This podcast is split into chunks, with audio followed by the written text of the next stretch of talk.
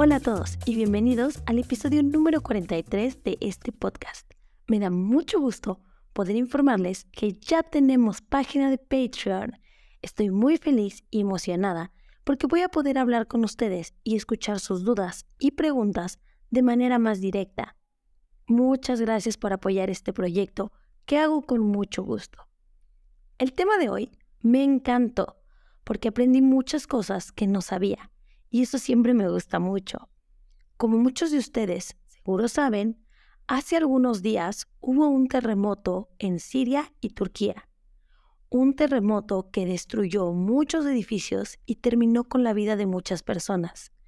Esto es algo muy triste, pero siempre, en esos momentos, podemos encontrar historias buenas que nos dan esperanza. No sé si ustedes saben, pero México es un país donde también hay muchos terremotos, principalmente en la Ciudad de México. En los años 1985 y 2017 hubo dos terremotos muy fuertes que dejaron varios muertos y edificios destruidos. Los terremotos son muy comunes aquí y por eso a lo largo de los años hemos desarrollado muchas maneras de evitar las muertes.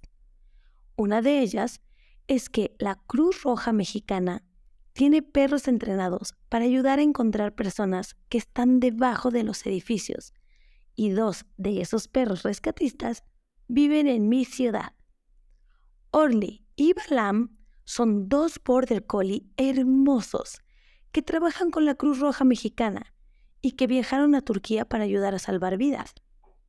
En Patreon van a poder ver fotos de estos animales súper tiernos y conocer más noticias sobre ellos, así como la transcripción de este episodio. Pero por ahora les voy a contar que estos hermanos caninos viven aquí en mi ciudad y son muy famosos porque su papá también era un perro de rescate.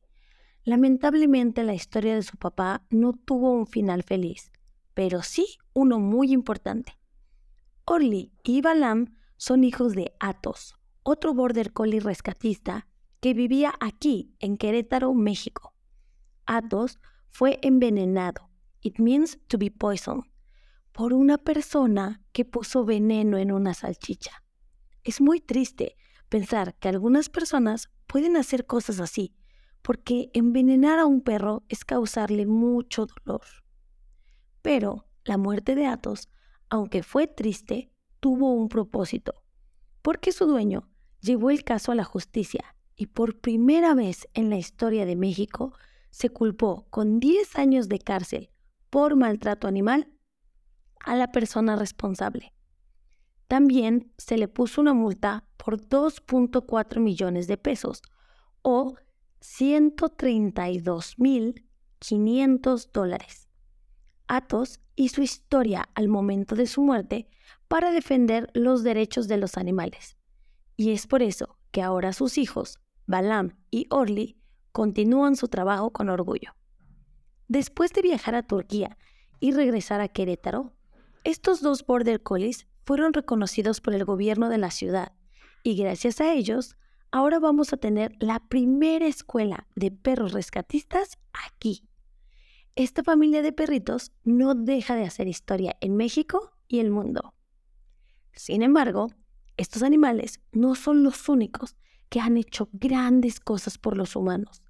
Hay otros animales que no son tan bonitos y populares como los perros, pero que al investigar sobre esta noticia me impresionó mucho su trabajo.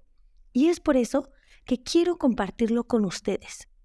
Y es que ahora quiero hablarles de las ratas gigantes africanas. Ratas del tamaño de un gato pequeño que pueden vivir hasta 8 años. Pero esperen, no dejen de escuchar esta historia que puede parecer un poco asquerosa. Les prometo que no se van a arrepentir. A mí tampoco me gustan mucho las ratas. Son animales que me dan un poco de asco. Pero lo que viene a continuación vale la pena escucharlo. En Tanzania, África, existe una organización que se llama Apopo y ellos trabajan entrenando ratas para diferentes usos. Como las ratas tienen un olfato muy desarrollado, esto significa que pueden oler muy bien y a mucha distancia, las utilizan para encontrar minas terrestres. Minas terrestres significa landmines, porque son capaces de oler explosivos en el suelo y como las ratas son muy ligeras, no tienen problemas para caminar sobre las minas. Asimismo, esta organización tiene un proyecto a futuro para que estas ratas puedan trabajar también como rescatistas, al igual que Orly y Balam. Como son más pequeñas, pueden llegar más lejos que los perros a la hora de buscar gente. Pero esto no es todo. Lo más increíble es que estas ratas están salvando miles de vidas en África, ayudando a personas a descubrir si tienen o no tuberculosis. La tuberculosis es la enfermedad que más personas mata en África y hacer un estudio para saber si uno está enfermo puede ser muy caro y puede tomar mucho tiempo. Así que aquí es donde las ratas entran en acción porque la tuberculosis puede tratarse con medicina si se conoce a tiempo. En cambio, puede ser mortal cuando no hay tratamiento. Las ratas tienen que oler las muestras de sangre y señalar a los doctores aquellas que tienen un olor característico. Las ratas han logrado tener mejores resultados que los hospitales en un 40% en los últimos años ayudaron a 15.000 personas que ya habían ido a un hospital, pero que no fueron diagnosticados con tuberculosis. Por suerte, las ratas detectaron a tiempo el problema y así estas 15.000 personas recibieron tratamiento a tiempo y salvaron sus vidas. No sé ustedes, pero a mí esta historia me encantó porque yo no tenía ni idea del gran trabajo que estaban haciendo en África con estos animales. Y creo que esto habla de lo importante que es cuidar a todos los animales, porque podemos ayudarnos mutuamente. Si quieren conocer más sobre esta organización, voy a dejar el link en Patreon. ¿Qué les pareció la historia?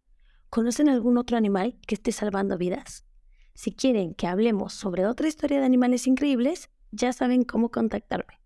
Muchas gracias por escuchar, mucha suerte con tu español y sigue aprendiendo.